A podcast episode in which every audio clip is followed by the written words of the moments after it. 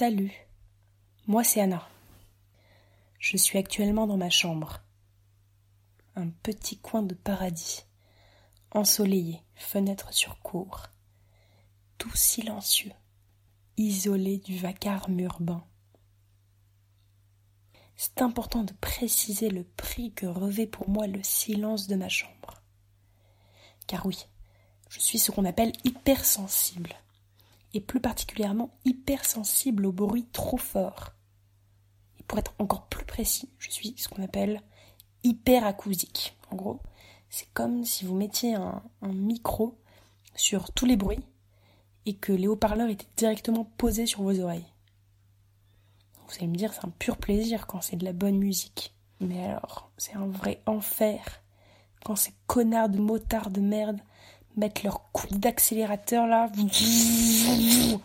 pour montrer qui est la plus grosse. Alors vraiment, ce genre de situation, ça me donne envie de lâcher un petit fils de pute ou connard. Je peux pas m'en empêcher, ça m'a fait péter un câble.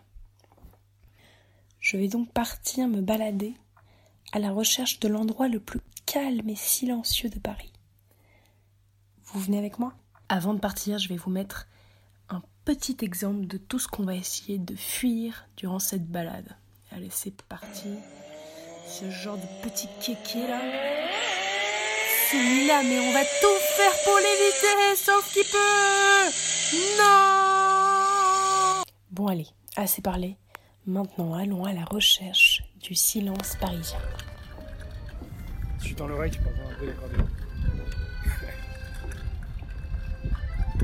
Le pont des arts tous ces cadenas ayant été remplacés par une baie vitrée. Tout cet amour jeté à l'eau, en musique.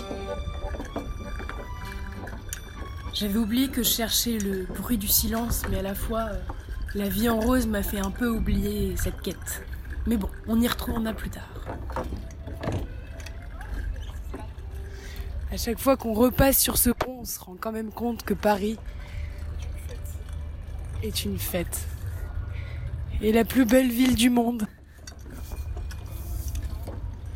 On comprend pourquoi les amoureux ont élu ce pont pour y ancrer leur amour.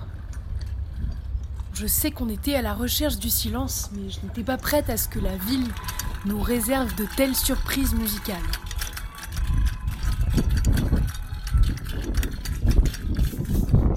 En continuant la balade à vélo, nous atterrissons au musée du Louvre. Et au milieu de la cour, nous entendons retentir violon, clarinette. De Vivaldi les quatre saisons pour vous servir, messieurs dames, en direct du Louvre. Oula oula oula Transition douloureuse, transition douloureuse. On n'était pas prêt à ça, c'était surtout pas ce qu'on cherchait. Sauf qu'il peut.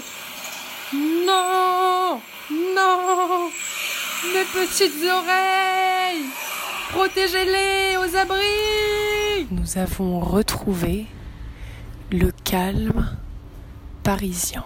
Nous avons tenté d'échapper au vacarme du boulevard Saint-Germain qui nous a rendus fous.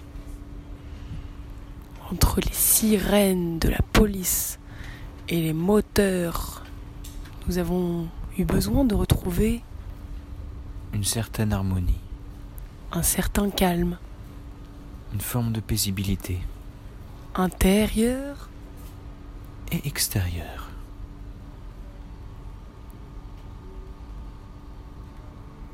Nous pouvons entendre dans ce petit café seulement le bruit des gouttes qui tombent sur la toiture en toile,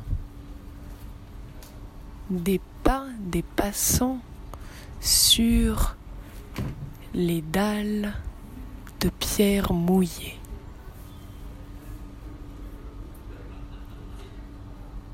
L'aération du restaurant qui nous accueille. Ça y est, je crois que nous l'avons trouvé, l'endroit le plus calme de Paris. Il s'agit de la rue des Anglais.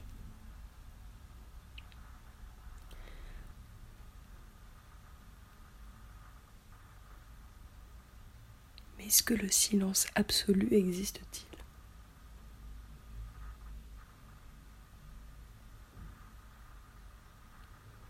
Quand on tend l'oreille au moindre son, chaque son devient énorme.